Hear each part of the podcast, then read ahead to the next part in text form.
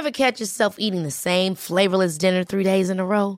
Dreaming of something better? Well, HelloFresh is your guilt-free dream come true, baby. It's me, Kiki Palmer. Let's wake up those taste buds with hot, juicy pecan-crusted chicken or garlic butter shrimp scampi. Mm. Hello Fresh. Stop dreaming of all the delicious possibilities and dig in at HelloFresh.com. Let's get this dinner party started. There's never been a faster or easier way to start your weight loss journey than with PlushCare. PlushCare accepts most insurance plans and gives you online access to board-certified physicians who can prescribe FDA-approved weight loss medications like Wigovi and Zepbound for those who qualify. Take charge of your health and speak with a board-certified physician about a weight loss plan that's right for you. Get started today at plushcare.com slash weight loss. That's plushcare.com slash weight loss. plushcare.com slash weight loss. Herzlich willkommen zu Auf Deutsch gesagt, dem Podcast für fortgeschrittene Lernende der deutschen Sprache. Von und mit mir, Robin Meinert. Hallo und herzlich willkommen bei Auf Deutsch gesagt. In dieser Episode spreche ich mit Sabrina. Sie ist Leiterin zweier ambulanter Hospizdienste in Hamburg und hat somit jeden Tag mit sterbenden Menschen zu tun.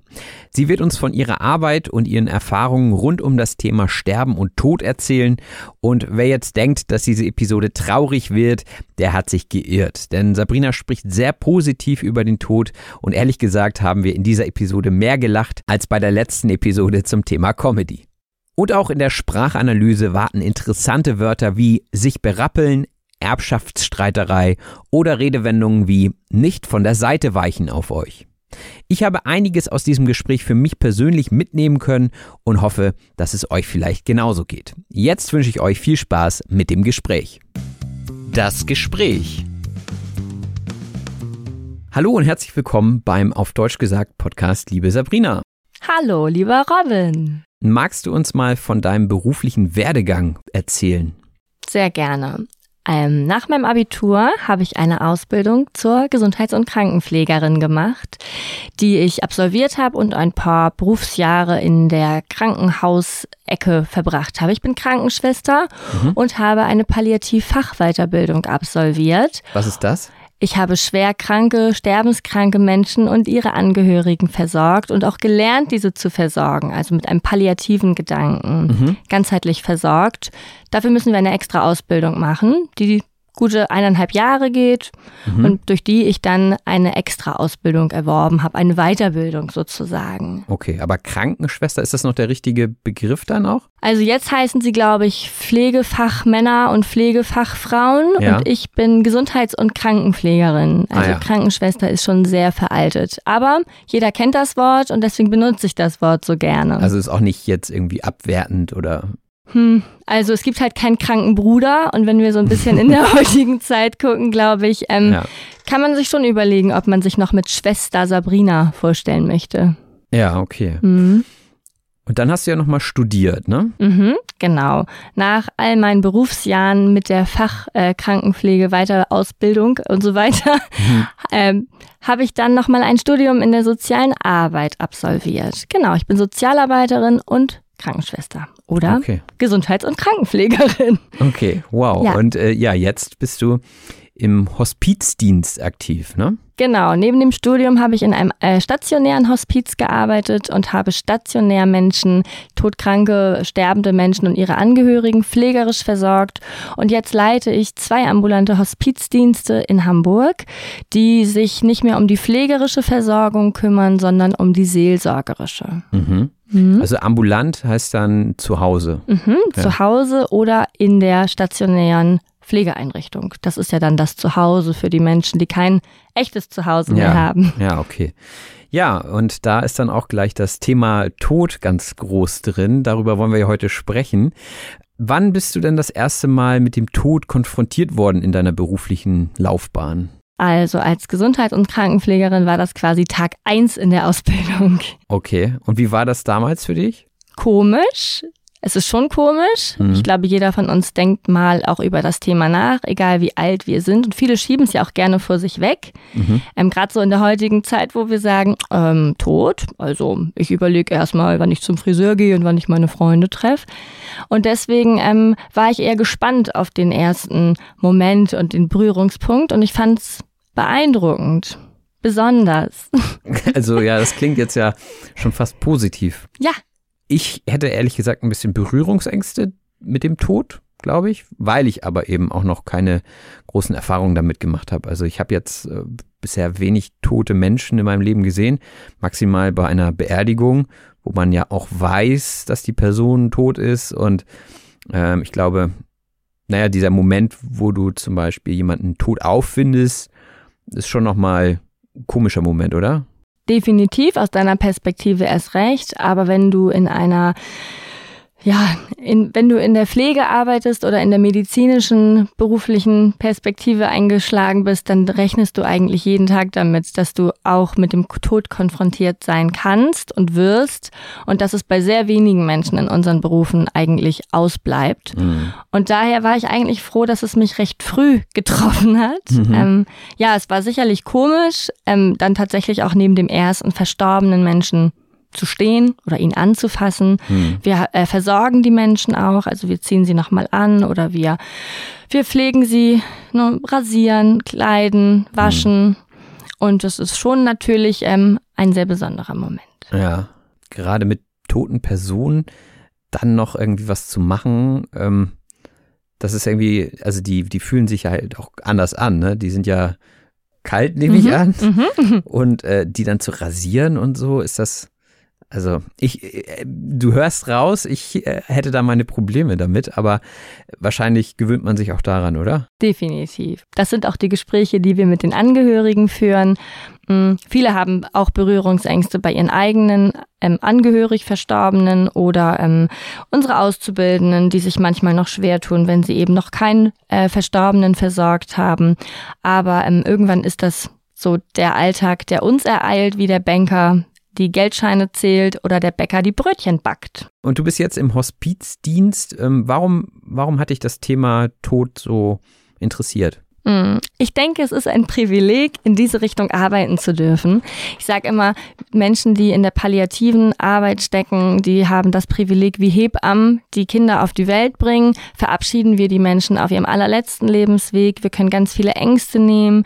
Wir können ganz viel da sein ganz wenig ist oft ganz viel in dem Bereich und ich finde, es ist ähm, einer der schönsten Momente, in dem wir ganzheitlich und auch ganz, ganz bewusst ganz, ganz viel bewirken können und einfach mit ganz wenig ganz viel schaffen.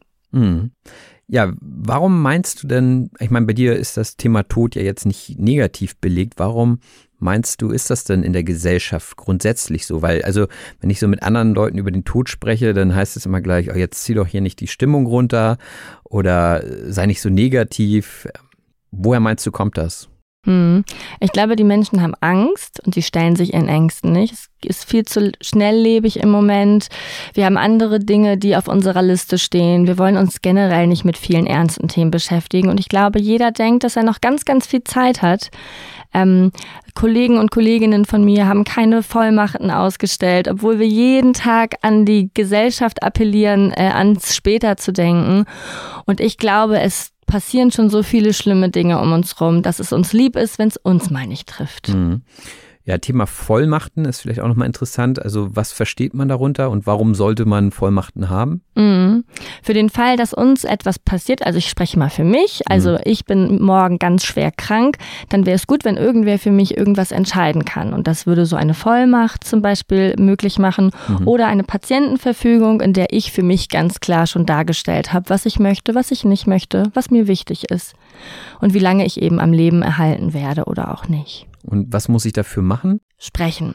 Um so eine Patientenverfügung auszustellen, musst du zuallererst einmal in deinen eigenen Kopf denken. Was möchtest du? Was ist dir wichtig? Wie lange möchtest du reanimiert werden? Ähm, möchtest du künstlich ernährt werden und mhm. so weiter. Das sind Dinge, die man wirklich ganz klar festhalten muss. Das ist super schwierig. Es gibt diverse Vordrucke und trotzdem wüsste ich zum Beispiel nicht mal, wie ich das möchte, wenn ich an Demenz erkrank oder wie ich das möchte, wenn ich halbseitengelähmt bin. Mhm. Also ich denke, da muss man so gut für sich denken und so eine Vollmacht kann man eben auf jemanden übertragen. Das heißt, es gibt jemanden, dem ich ganz fest vertraue, zum Beispiel meinem Freund, mhm. und der bekommt so eine Vorsorgevollmacht von mir, ausgestellt von mir, er zeichnet gegen und damit ähm, lasse ich ihn sozusagen entscheiden, was er, also was ich zum Schluss möchte. Und das setzt in der Regel voraus, dass ich mich mit ihm über meine Wünsche und Gedanken ausgetauscht habe. Mhm. Okay, also das würdest du jedem empfehlen, dass er oder sie das macht? Würde ich definitiv, ja. Okay. Ähm, jetzt haben wir ja über das Hospiz noch gar nicht so richtig gesprochen. Was ist denn überhaupt ein Hospiz? Mhm. Ein Hospiz ist ein Ort, an dem die Menschen ihren letzten Lebensweg beschreiten. Das heißt, das ist der Ort, an dem Menschen mit einer schwerkranken, sterbenskranken Diagnose oder einer Situation hingehen, in der sie pflegerisch ganzheitlich versorgt werden. Mhm. Also wie ein Krankenhaus oder eine, eine Pflegeeinrichtung, aber nur für Menschen, die nicht mehr lange leben dürfen. Okay, und wie alt sind diese Menschen im Schnitt? Das ist unterschiedlich. Also ich sage mal, ein Erwachsenenhospiz, das dann auch erst Erwachsene aufnimmt, in meiner Zeit hat, war meine jüngste, äh, mein jüngster Gast, im Hospiz sagen wir Gäste, das sind mhm. keine Patienten. Da war der jüngste Gast 19 Jahre alt ähm, und ich sag mal, im Schnitt gibt es schon viele Mitteljährige, so mit 40, 50, aber es gibt auch deutlich ältere Menschen, mhm. die wir versorgen.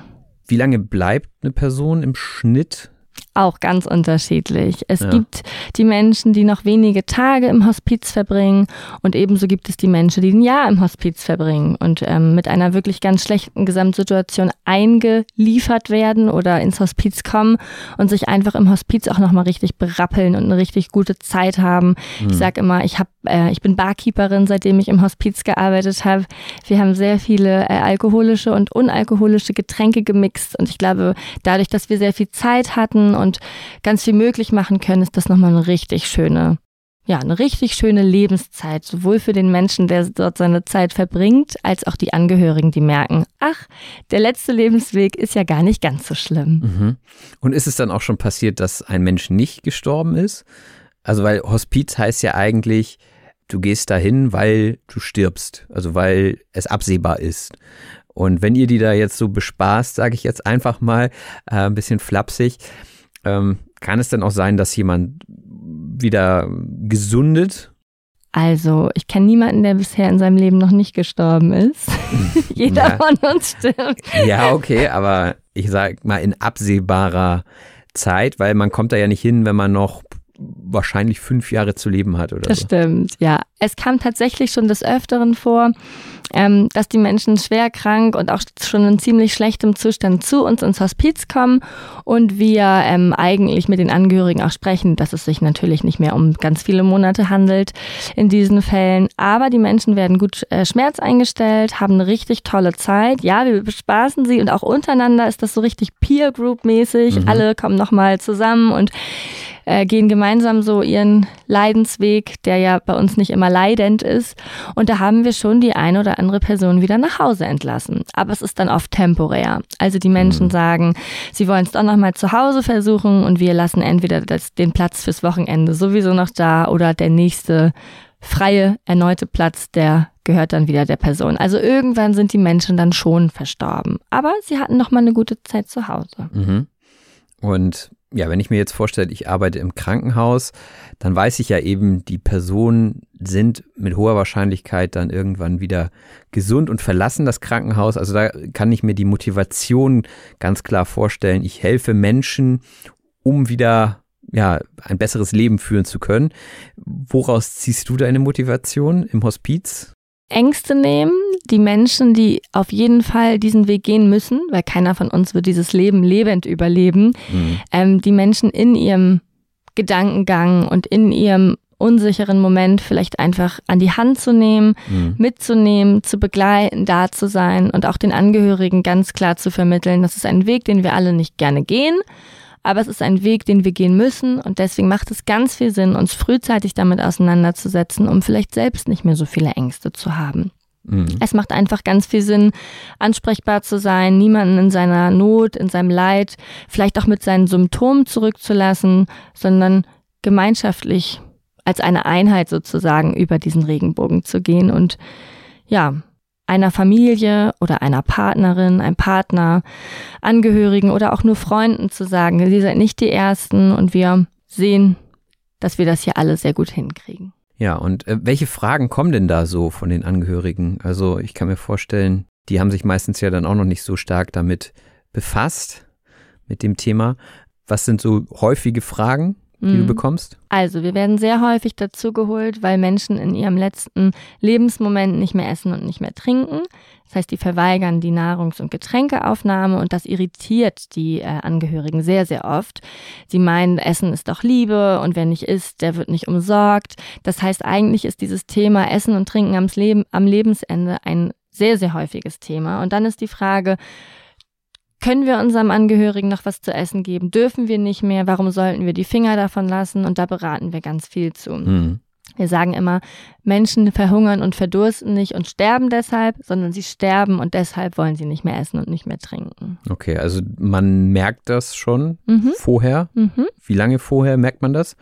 Also, Unterschiedlich. Ja. Ja. Es gibt so ähm, ich sag mal, Lebensverabschiedungsereignisse, die man mit Alter oder mit Depression gleichsetzen kann. Da wissen wir nicht. Der Mensch schläft mehr, der Mensch isst weniger, ist nicht mehr so sozial verträglich, Sexualität lässt vielleicht nach.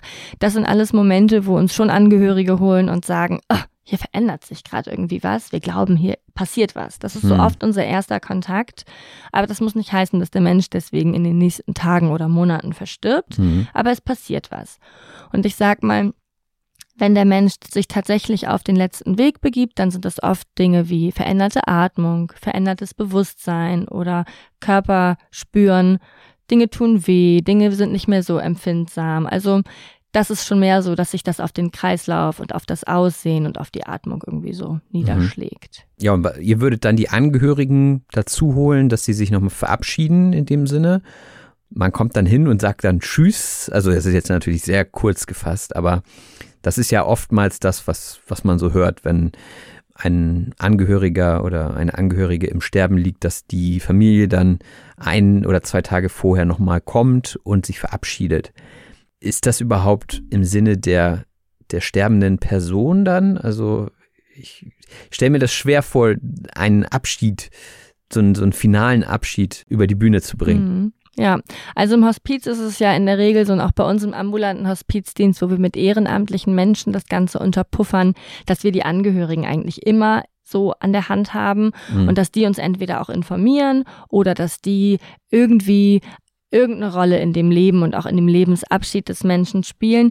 Das heißt, wir sind da schon im engem Kontakt. Mhm. Und wenn wir tatsächlich absehen können, dass sich da nochmal was verändert oder dass es sich nochmal verschlechtert, dann versuchen wir schon mit den Angehörigen zu kommunizieren und plädieren auch immer darauf. Also verabschieden Sie sich nochmal, seien Sie da. Es gibt aber Angehörige, die sagen, wir waren jetzt schon oft genug da, wir haben uns schon verabschiedet. Das sind oft so Enkelkinder, die sagen, hm, brauchen wir nicht mehr. Wir haben unseren Opa jetzt irgendwie auch in guten Gedanken. Also egal wie alt die Enkelkinder sind, aber gerade so Töchter oder Söhne und Partner, Partnerinnen, die nochmal so ein bisschen nochmal enger dran sind, die mhm. wollen eigentlich auch, also das Ziel ist es oft, da zu sein, wenn der Mensch seinen letzten Atemzug macht ähm, und wirklich nicht mehr von der Seite zu weichen. Aber wir Professionellen, ähm, wir versuchen schon auch das mal zu unterbinden, damit der Mensch, der stirbt und die Angehörigen auch einfach mal Zeit für sich haben. Mhm. Einige Menschen sterben nicht, wenn jemand im Raum ist. Da versuchen wir schon, die Angehörigen mal auf einen Kaffee rauszuschicken oder mal spazieren zu schicken.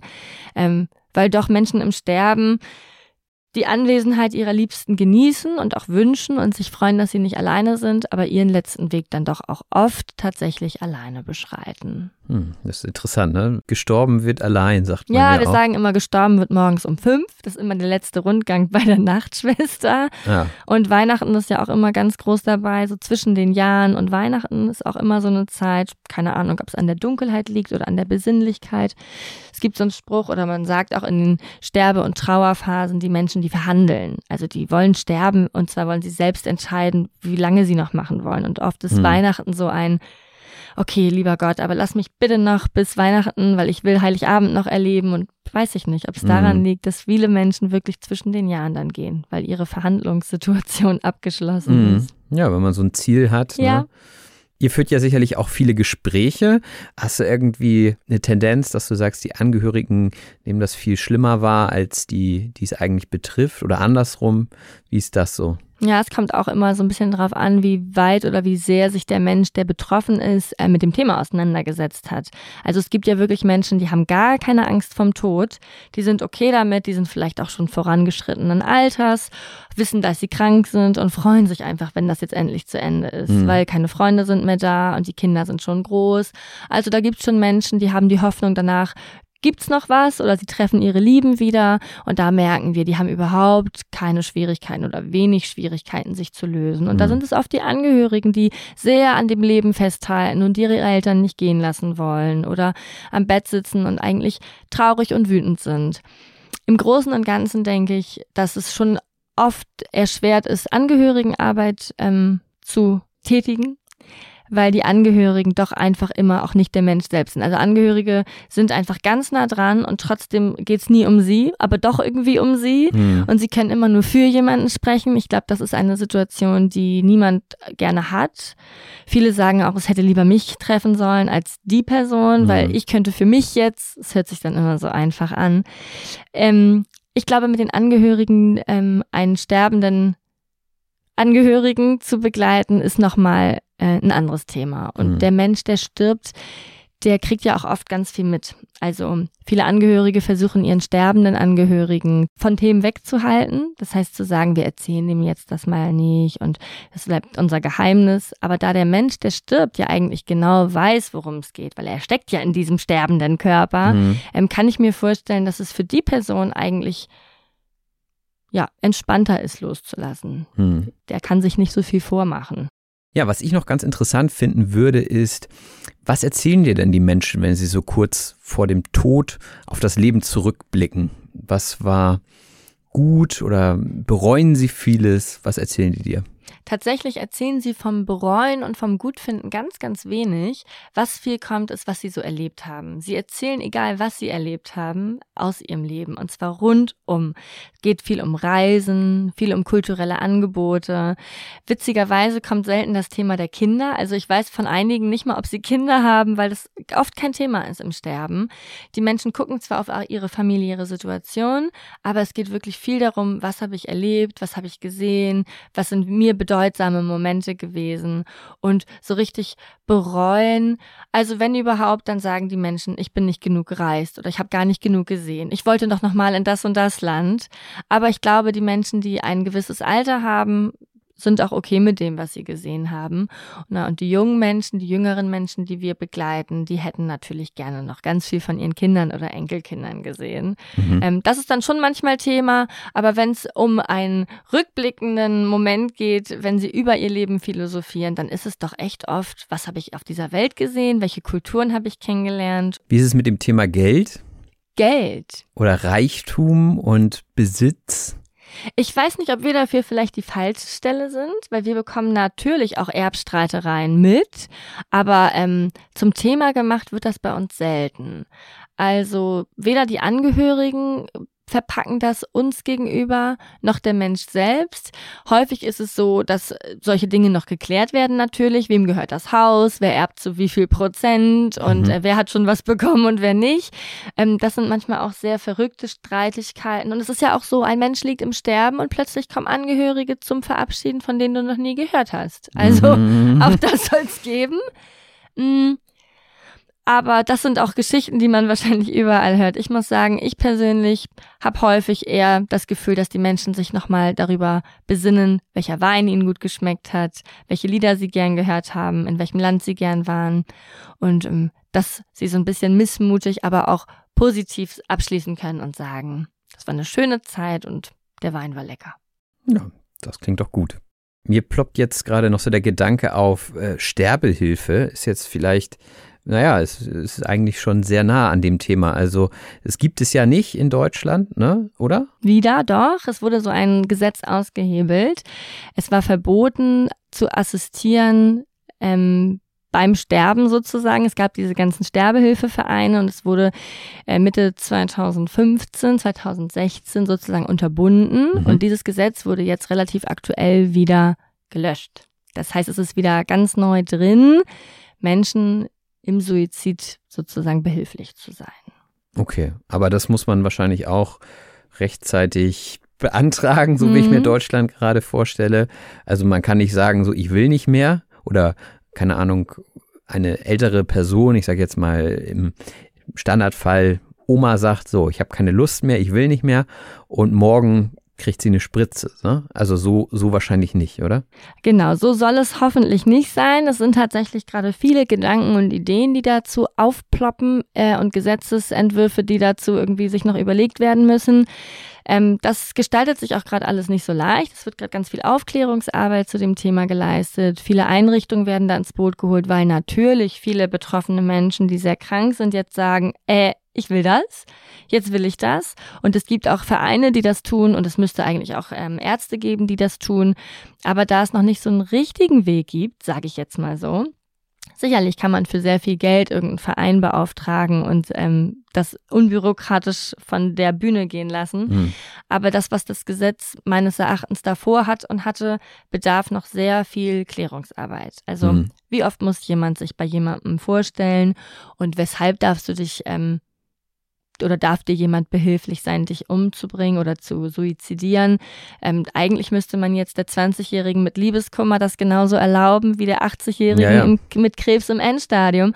Und ich glaube, das wird nochmal richtig heikel. Und da haben wir ambulanten Hospizdienste auch nochmal richtig was zu tun. Und ähm, ja, in der Öffentlichkeit ist das auf jeden Fall gerade ein sehr großes Thema. Mhm. Was ich dazu auf jeden Fall sagen würde, ist immer, dass wir Alternativen aufzeigen. Wir versuchen zu erfahren, warum der Mensch das möchte und was Ängste oder Sorgen sind und versuchen immer eine andere Lösung zu finden oder Adressen rauszugeben. Aber wir plädieren darauf, dass es vielleicht andere Lösungen gibt als diese Suizidwünsche. Und dann sagtest du ja noch, viele haben gar nicht so das große Problem damit. Also die haben sich mit diesem Gedanken dann ja, wenn man das so nennen kann, angefreundet, dass sie sterben müssen, wenn sie betroffen sind. Ich könnte mir vorstellen, dass sowas wie Religion vielleicht auch eine Hilfe ist. Gibt es da auch mhm. noch andere Sachen, die helfen?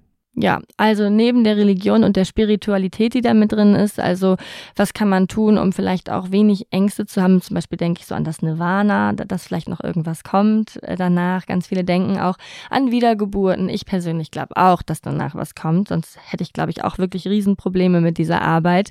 Ich mhm. glaube, dass es danach noch nicht zu Ende ist und dass irgendwas auf uns wartet.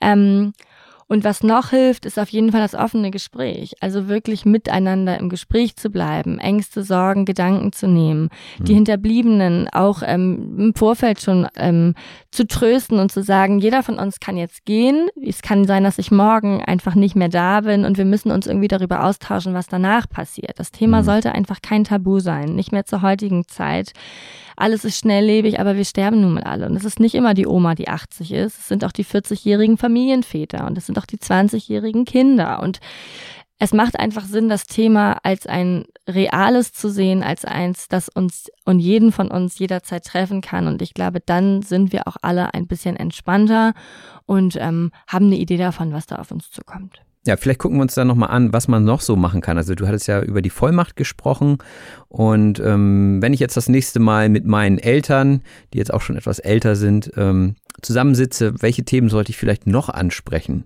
Also neben den Vollmachten, die wichtig sind, raten wir auch immer dazu, schon über Bestattung nachzudenken. Also wie will ich bestattet werden? Wir hören, dass es ein Riesenthema ist, weil Eltern und Kinder zum Beispiel ähm, oft unterschiedliche Vorstellungen haben. Und die Kinder, die bleiben, häufig Dinge tun und ähm, die Eltern so bestatten, wie die Eltern es wollten, obwohl sie selbst sich das ganz anders wünschen würden. Also meine Mutter wollte einfach auf dem Gehweg verstreut werden, aber ich hätte eigentlich gerne einen Grabestein, wo ich hin kann und mich verabschieden kann. Ich glaube, das ist so das, was uns jetzt hier häufig auch trifft, dass Menschen traurig sind, sich nicht richtig verabschieden zu können an einem Ort. Also wirklich zu besprechen, was wünscht ihr euch, was wünschen wir uns, wie können wir zusammen zusammenkommen. Mhm. Das wäre eine schöne Idee. Auch überlegen, wie möchte ich bestattet werden? Soll es eine Trauerrede geben? Wer soll eingeladen werden? Und ich glaube auch, dass so ein Thema, nämlich was passiert eigentlich danach? Ich zum Beispiel hätte gerne große Feier. Keiner soll schwarz angezogen sein. Ich will meine Rede selber schreiben und ich sage meinem Freund gerade jeden Monat, welches Lied gespielt werden soll. Und ich entscheide mich immer um. Schönes bisschen, Thema. er ist immer ein bisschen irritiert, aber er kennt mich zum Glück nicht erst seit gestern.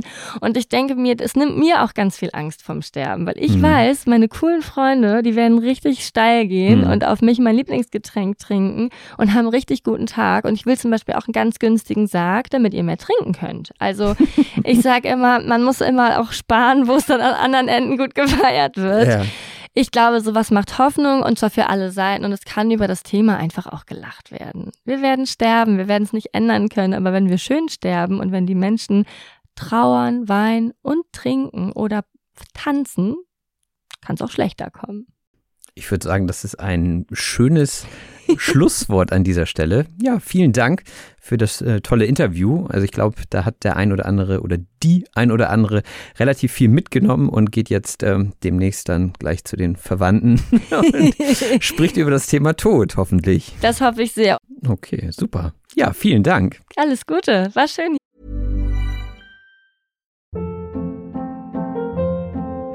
Hold up. What was that? Boring. No flavor. That was as bad as those leftovers you ate all week. Kiki Palmer here, and it's time to say hello to something fresh and guilt-free. Hello Fresh. Jazz up dinner with pecan-crusted chicken or garlic butter shrimp scampi. Now that's music to my mouth. Hello Fresh. Let's get this dinner party started. Discover all the delicious possibilities at hellofresh.com.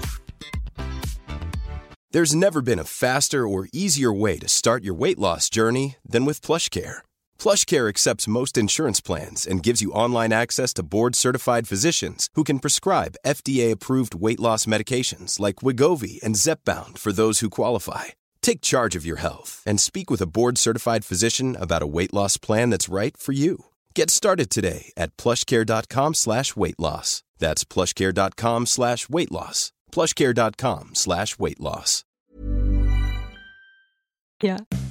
Die Sprachanalyse.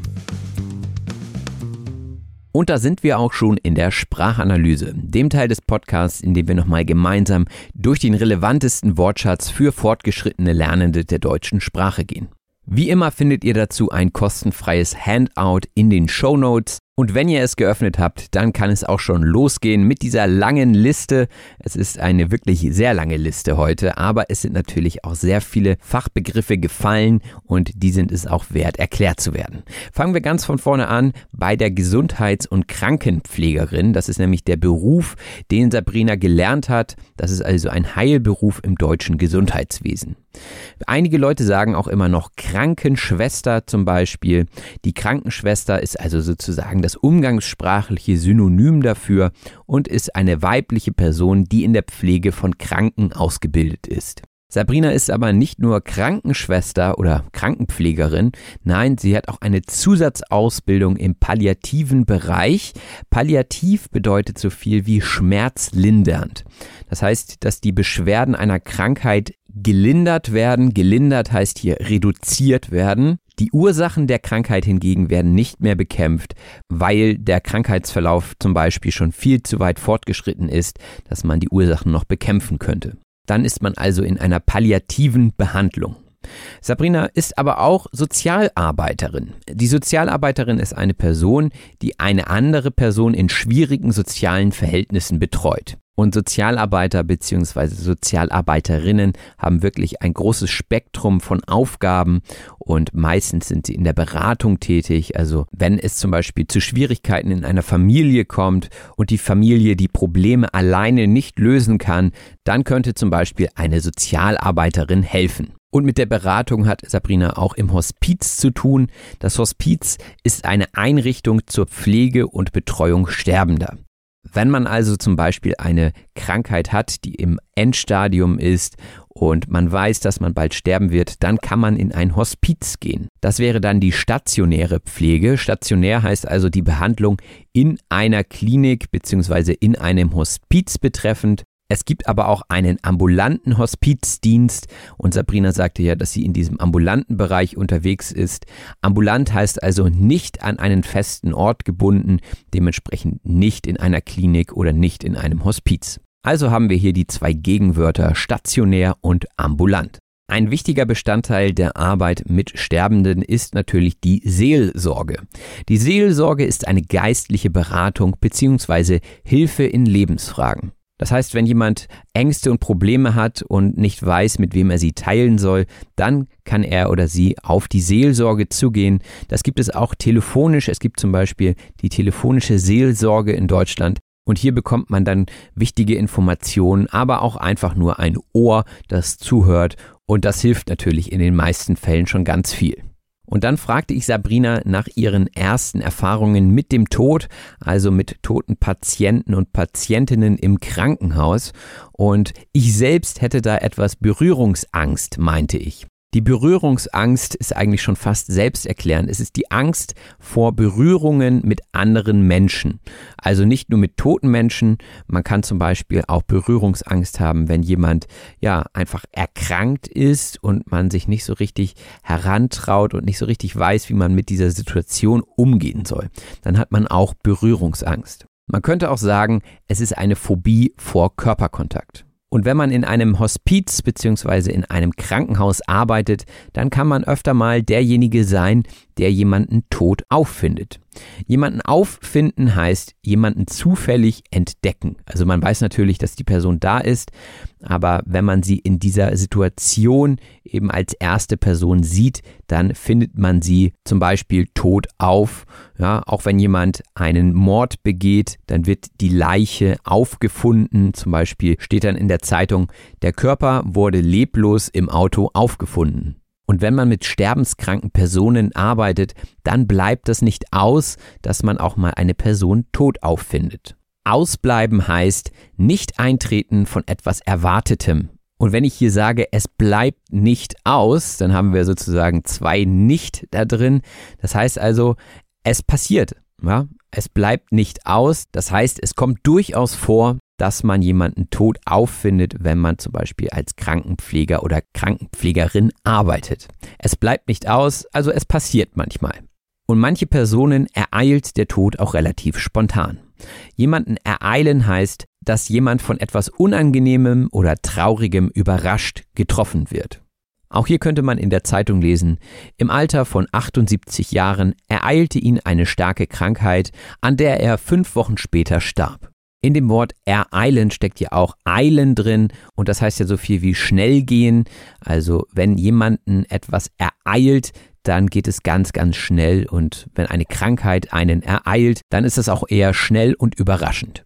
Sabrina hatte uns auch davon erzählt, dass sie ihren Beruf als Privileg wahrnimmt. Das Privileg ist ein einem Einzelnen oder einer Gruppe vorbehaltenes Recht. Also sie fühlt sich privilegiert, das zu tun. Das heißt, sie ist dankbar dafür, dass sie in diesem Bereich arbeiten darf. Denn man braucht natürlich einen bestimmten Bildungsweg, eine bestimmte Ausbildung, um dann in diesem Beruf arbeiten zu können. Und dieses Privileg hat sie und dafür ist sie dankbar. Sie ist also sehr passioniert, ich denke, das konnte man hören. Und auch viele Hebammen mögen ihren Beruf sehr. Die Hebamme ist eine ausgebildete, staatlich geprüfte Geburtshelferin. Ich sage jetzt hier Geburtshelferin, denn die meisten Hebammen sind weiblich. Ich habe gerade selbst nochmal nachgeguckt und angeblich gibt es ungefähr eine Handvoll männlicher Hebammen in Deutschland. Und zu denen sagt man dann aber auch Hebamme, also es ist geschlechtsneutral sozusagen dieses Wort Hebamme. Ja, das Thema Hebamme und Geburt mag jetzt nicht für alle relevant sein. Was aber für alle relevant sein sollte, ist eine Vollmacht. Die Vollmacht ist eine jemandem von einem anderen erteilte Ermächtigung, in seinem Namen zu handeln. Das heißt, angenommen, ich liege im Krankenhaus und kann nicht mehr entscheiden, was mit mir passieren soll, dann habe ich vielleicht eine Vollmacht ausgestellt an jemanden anderen. Das heißt, diese Person darf dann stellvertretend für mich entscheiden, wie vorgegangen wird. Und das steckt ja auch in dem Wort Vollmacht drin. Jemand wird dazu ermächtigt, in meinem Namen zu handeln. Und diese Vollmacht, die sollte man ausstellen, wenn man noch fit ist, wenn man sagen kann, ja, dieser Person vertraue ich, diese Person soll für mich dann später entscheiden, wenn ich es nicht mehr kann. Anders ist es bei der Patientenverfügung. Die Patientenverfügung ist die Möglichkeit, schriftlich festzulegen, wie man in Zukunft medizinisch behandelt werden möchte. Das heißt, falls man nicht mehr einwilligungs- oder entscheidungsfähig ist. Hier schreibt man also selbst hinein, was man möchte und was man nicht möchte. Die Entscheidung liegt also bei einem selbst und nicht bei jemand anderem. Das ist natürlich nicht ganz einfach, denn man kann ja nicht jede Situation antizipieren, das heißt vorausdenken, voraussehen. Aber so grundsätzliche Sachen kann man da ja schon mal drin festhalten. Zum Beispiel, möchte ich reanimiert werden oder nicht? Reanimieren heißt wiederbeleben. Wenn ihr also schon tot seid und der Arzt, die Ärztin holt euch zurück ins Leben, dann werdet ihr reanimiert. Und für diese Vollmacht bzw. für die Patientenverfügung gibt es natürlich auch einen Vordruck. Ein Vordruck ist ein Blatt, auf dem die Fragen oder ähnliches bereits gedruckt sind, sodass man es nur noch ausfüllen muss. Ich habe die Vordrucke gerade gesucht und sofort gefunden und werde sie mir auch gleich einmal angucken. Wenn man eine Vollmacht schriftlich festhält, dann macht es Sinn, eine andere Person gegenzeichnen zu lassen. Gegenzeichnen heißt zur Genehmigung als Zweiter unterschreiben. Das heißt, ich unterschreibe, dass das mein Wille ist und die andere Person unterschreibt, dass das in Ordnung ist, dass sie im Fall der Fälle für mich dann entscheiden möchte. Zum Beispiel, wenn ich bewusstlos ins Krankenhaus eingeliefert werde. Einliefern heißt an einen entsprechenden Ort bringen und dort den zuständigen Personen zur besonderen Behandlung oder Beaufsichtigung übergeben. Also man kann ins Krankenhaus eingeliefert werden, man kann ins Hospiz eingeliefert werden, man kann aber auch in die Psychiatrie eingeliefert werden. Das sind solche typischen Zusammenhänge. Und wenn man ins Krankenhaus eingeliefert wird, dann berappelt man sich hoffentlich ganz schnell wieder. Sich berappeln heißt sich erholen oder auch sich aufraffen. Also wenn etwas besser wird und wenn man wieder aktiver wird, dann berappelt man sich auch nach einer starken Erkältung, gerade beim bekannten Männerschnupfen, den gibt's natürlich nur im Scherz, äh, da ist es so, dass sich die Männer natürlich erstmal berappeln müssen, ja, von ihrem Schnupfen, der ziemlich, ziemlich schwer ist. Und dementsprechend werden sie dann wieder fitter. Das merken dann auch die Angehörigen. Der oder die Angehörige ist eine Person, die zur Familie gehört. Also der engste Familienkreis sind die Angehörigen. Und die kommen natürlich, wenn es Partys gibt, die kommen aber auch, wenn der Tod absehbar ist. Absehbar heißt im Voraus erkennen bzw. voraussehen. Man kann aber auch in anderen Kontexten von absehbar sprechen. Ja, wenn es beim Fußball 3 zu 0 steht, dann ist es absehbar, dass die Mannschaft mit den drei Toren gewinnen wird. Und wenn der Tod im Hospiz absehbar ist, dann werden die Leute nochmal etwas bespaßt, sagte Sabrina. Bespaßen heißt dafür sorgen, dass jemand Spaß hat. Also ihr könnt natürlich auch jeden anderen bespaßen. Spaß ist immer gut. Man kann zum Beispiel Kinder bespaßen, indem man ihnen Spielzeuge gibt. Oder ein Comedian kann auch Menschen bespaßen. Also jemand, der andere Leute gut unterhält, der bespaßt sie. Und die andere Person ist dann hoffentlich freudig und froh und nicht flapsig. Flapsig heißt nämlich schlechte bzw. ungeschliffene Manieren zeigend. Ein anderes Wort dafür wäre vielleicht auch respektlos. Wenn man zum Beispiel als Pfleger oder Pflegerin das Essen bringt und die Person sagt, den Kram kannst du selber essen, dann wäre das sehr flapsig. Und einigen Leuten geht es natürlich wirklich sehr schlecht und die können dann nur noch negativ sein und sind dann dementsprechend häufiger flapsig. Dem versucht man natürlich durch die Einstellung auf Schmerzmittel entgegenzuwirken. Die Einstellung auf Schmerzmittel ist das Herausfinden des bestmöglichen Gleichgewichts zwischen einer guten Schmerzlinderung und gleichzeitig aushaltbaren Nebenwirkungen. Denn jedes Medikament bringt natürlich auch Nebenwirkungen mit sich und da muss man gucken, was da sinnvoll ist und deswegen spricht man auch von Einstellung. Also da muss man ganz genau gucken, was bewirkt hier was und viele nehmen ja auch unterschiedliche Medikamente gleichzeitig. Das heißt, da muss man auch gucken, was zusammengeht und was vielleicht nicht so gut ist. Und wenn dann alle Medikamente gut eingestellt sind, dann ist hoffentlich der Leidensweg auch etwas erträglicher. Der Leidensweg ist der Weg des Leidens, das sagt das Wort ja auch schon aus. Wenn jemand also große Schmerzen hat und das über mehrere Monate hinweg, dann ist das ein langer Leidensweg. Und durch Schmerzmittel ist der Leidensweg hoffentlich nur temporär. Temporär heißt zeitweilig auftretend bzw. vorübergehend. Also nur einen kurzen Zeitraum betreffend. Und während des temporären Leidensweges werden auch Angehörige an die Hand genommen, von zum Beispiel Beratungsstellen oder Sabrina. Jemanden an die Hand nehmen heißt hier jemanden begleiten. Und ich finde, das ist sehr bildlich vorzustellen. Also jemanden an die Hand nehmen, das kann man natürlich auch wortwörtlich nehmen, aber auch im übertragenen Sinne, dass man eben anderen Leuten zur Seite steht und ihnen hilft. Das kann zum Beispiel sein, wenn ein Patient das Essen verweigert. Verweigern heißt sich verschließen oder unzugänglich zeigen für etwas. Das heißt, ich verweigere das Essen, das heißt, ich esse nichts mehr. Oder ich zum Beispiel bin ein Kriegsdienstverweigerer, das heißt, ich habe den Zivildienst gewählt, ich habe den Kriegsdienst verweigert. Denn von Waffen möchte ich gerne die Finger lassen. Die Finger von etwas lassen heißt etwas nicht machen. Und im Gespräch ging es darum, dass man die Finger von der Zwangsernährung lassen soll, wenn eine Person im Sterben liegt, also die Person stirbt und deswegen isst sie nichts mehr. Das heißt, man sollte es nicht erzwingen, man sollte die Finger davon lassen, diese Person zwangs zu ernähren. Ja, und es tut mir leid, dass ich immer wieder zum Sterben zurückgehe, aber das war nun mal das Thema in dieser Episode.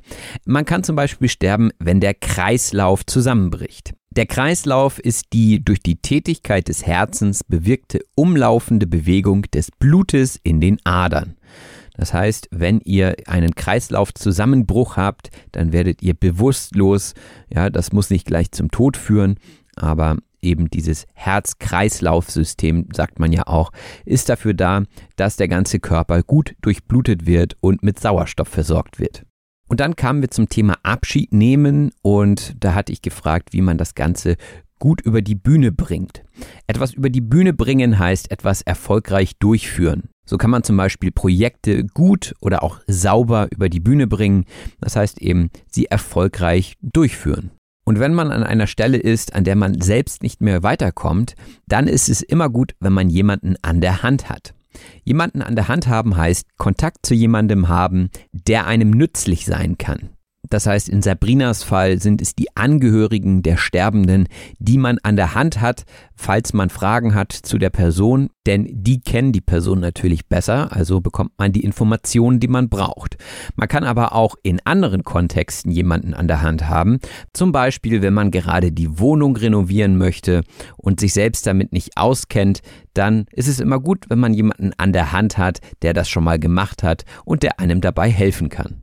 Also nochmal wichtig, wir haben hier die Hände heute so ein bisschen als Thema. Jemanden an die Hand nehmen heißt also jemanden begleiten und jemanden an der Hand haben heißt Kontakt zu jemandem haben, der nützlich sein kann. Nicht verwechseln. Vielleicht fällt euch ja ein Merksatz ein, mit dem ihr das Ganze besser auseinanderhalten könnt. Dafür würde ich auf jeden Fall plädieren. Plädieren auf oder für etwas heißt sich für etwas aussprechen. Wir hatten vor ein, zwei Episoden auch schon mal das Wort Plädoyer und hier ist das Verb dazu plädieren. Das heißt, ich spreche mich für etwas aus. Ich plädiere zum Beispiel dafür, weiterhin diesen Podcast zu hören. Hm, wen wundert's? Und Sabrina plädiert dafür, sich von seinen Angehörigen zu verabschieden, wenn es an der Zeit ist. Da sind aber auch alle Menschen unterschiedlich. Es gibt die Leute, die ihren sterbenden Angehörigen nicht von der Seite weichen. Nicht von der Seite weichen heißt in unmittelbarer Nähe bleiben. Und das kann gewollt sein und dann ist das auch in Ordnung. Es kann aber auch nicht gewollt sein und manchmal müssen das dann die betreuenden Personen unterbinden. Etwas unterbinden heißt etwas durch bestimmte Maßnahmen verhindern. In meinem Fall unterbinde ich gerne das Schummeln in einer Klausur oder einer Prüfung, indem ich die Schülerinnen und Schüler dazu auffordere, nur einen Stift auf dem Tisch zu haben. Damit unterbinde ich also, dass sie vielleicht von einem Spickzettel ablesen, also von einem Zettel, auf dem die wichtigsten Sachen draufstehen. Und das nächste Wort lautet die Besinnlichkeit. Die Besinnlichkeit ist ein Gefühl von innerem Frieden und in Deutschland wird das Wort Besinnlichkeit häufig im Kontext von Weihnachten verwendet. Das heißt, die Besinnlichkeit, das Gefühl von innerem Frieden. Es ist gemütlich, es ist zwar kalt, aber die Lichter brennen überall. Das ist also das Gefühl der Besinnlichkeit. Und das kann man auch haben, wenn man kurz vor dem Tod steht. Ja, wenn man das Gefühl hat, ja, das Leben ist vorbei, es ist in Ordnung so, ich kann jetzt gehen, dann entsteht ein Gefühl der Besinnlichkeit. Und einige Leute glauben daran, dass es nach dem Tod noch weitergeht. Andere Leute sagen, mach dir doch nichts vor. Ja, dann ist Schluss, dann ist Feierabend. Sich etwas vormachen heißt unrealistische Hoffnungen machen. So könnte man sich zum Beispiel die Hoffnung machen, wenn man im Hospiz ist, dass man wieder gesund wird. Ja, dann würde man sich vielleicht etwas vormachen, weil der Arzt eigentlich schon gesagt hat, hm, das wird leider nichts mehr, du musst ins Hospiz. Also sollte man sich nichts vormachen, man sollte der Realität ins Auge sehen und sich vielleicht besinnen und Besinnlichkeit zulassen. Ja, und dann hatte ich noch nach Dingen gefragt, die die Sterbenden äußern, zum Beispiel, dass sie etwas bereuen im Leben, nicht getan zu haben. Und etwas bereuen heißt etwas sehr bedauern.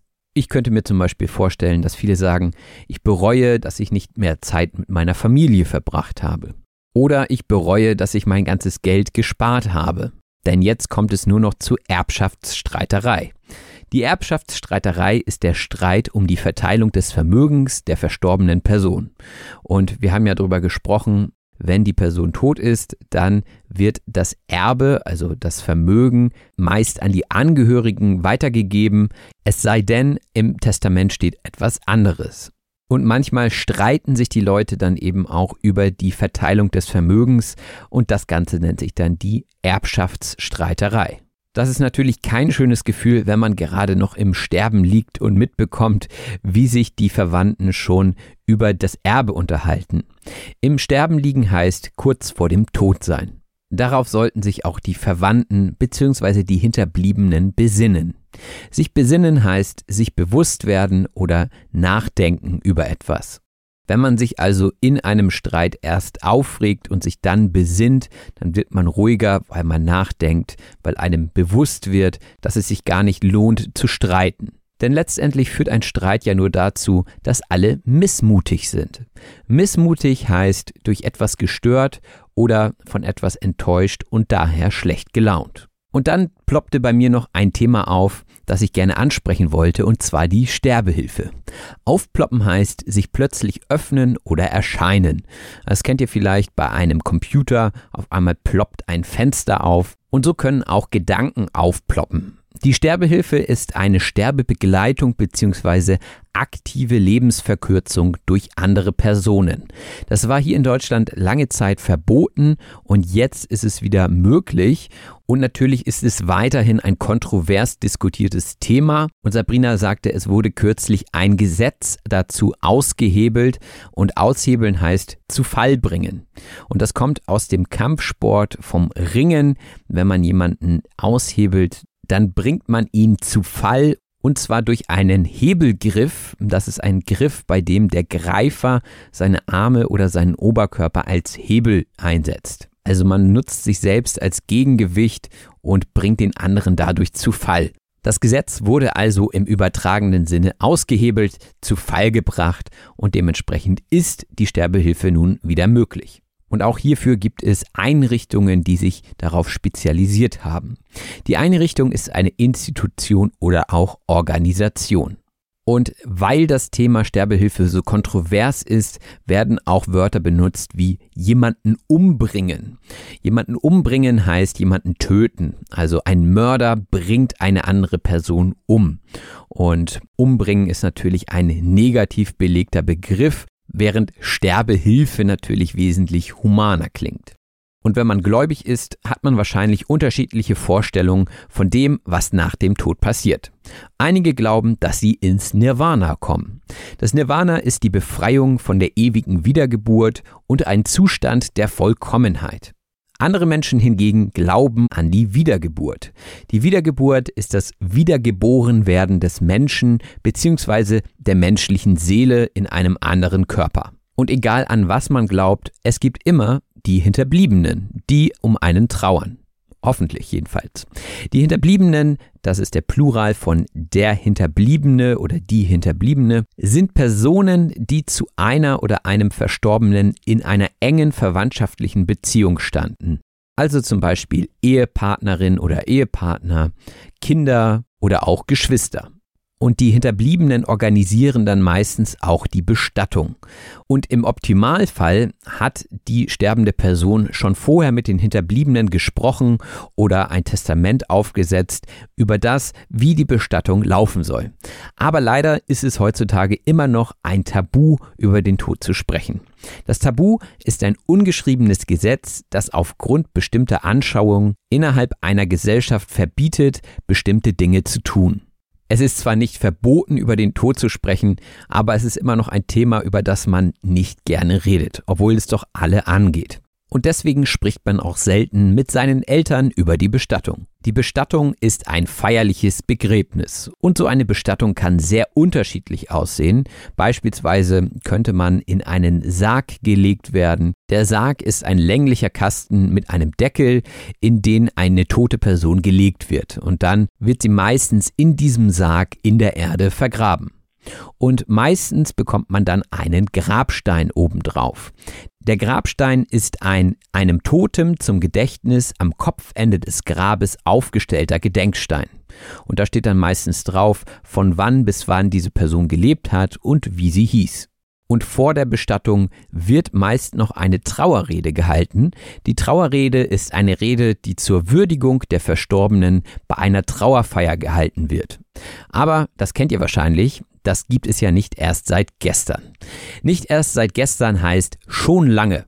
Von gestern zu heute wäre natürlich ein sehr kurzer Zeitraum, deswegen sagen wir bei einem langen Zeitraum, das gibt es nicht erst seit gestern. Und dann hat Sabrina uns noch von ihren Vorstellungen zu ihrer Trauerfeier erzählt und ihre Freundinnen und Freunde sollen steil gehen an ihrer Beerdigung. Steil gehen heißt ausgiebig feiern. Und eigentlich finde ich diesen Gedanken sehr charmant, denn oftmals steht der Verlust des Menschen sehr stark im Vordergrund und alles ist sehr traurig. Und ich finde den Vorschlag von Sabrina sehr gut, dass man eben steil geht, dass man das Leben der verstorbenen Person nochmal richtig feiert. Und ich finde, mit diesem positiven Wort können wir heute auch die Sprachanalyse beenden. Ich hoffe, sie hat euch gefallen und auch hoffe ich, dass das Thema Tod bei euch kein Tabu mehr ist und dass ihr auch inhaltlich etwas aus dieser Episode lernen konntet. Den Link zum Hospizdienst findet ihr auch in der Beschreibung zu dieser Episode. Genauso wie den Link zu Patreon. Dort findet ihr die Transkriptionen zu dieser Episode als auch das Wort zum Wochenende als wöchentlichen Extra-Podcast. Falls ihr diese Episode zeitnah hört, läuft auch gerade noch der auf Deutsch gesagt Adventskalender, bei dem ihr jeden Tag eine neue Redewendung erklärt bekommt. Schaut mal rein, vielleicht ist es ja was für euch. Und da ich neulich erst erfahren habe, dass dieser Podcast wirklich sehr oft geteilt wird auf Social Media, möchte ich mich an dieser Stelle bedanken. Vielen Dank fürs Zuhören, vielen Dank fürs Teilen. Macht es gut, bis bald, euer Robin. Das war auf Deutsch gesagt. Vielen herzlichen Dank fürs Zuhören. Wenn dir der Podcast gefällt, lass es andere Leute durch eine Rezension wissen. Wir hören uns in der nächsten Episode. Ever catch yourself eating the same flavorless dinner three days in a row? Dreaming of something better? Well, HelloFresh is your guilt-free dream come true, baby. It's me, Kiki Palmer. Let's wake up those taste buds with hot, juicy pecan-crusted chicken or garlic butter shrimp scampi. Mm. Hello Fresh. Stop dreaming of all the delicious possibilities and dig in at HelloFresh.com. Let's get this dinner party started.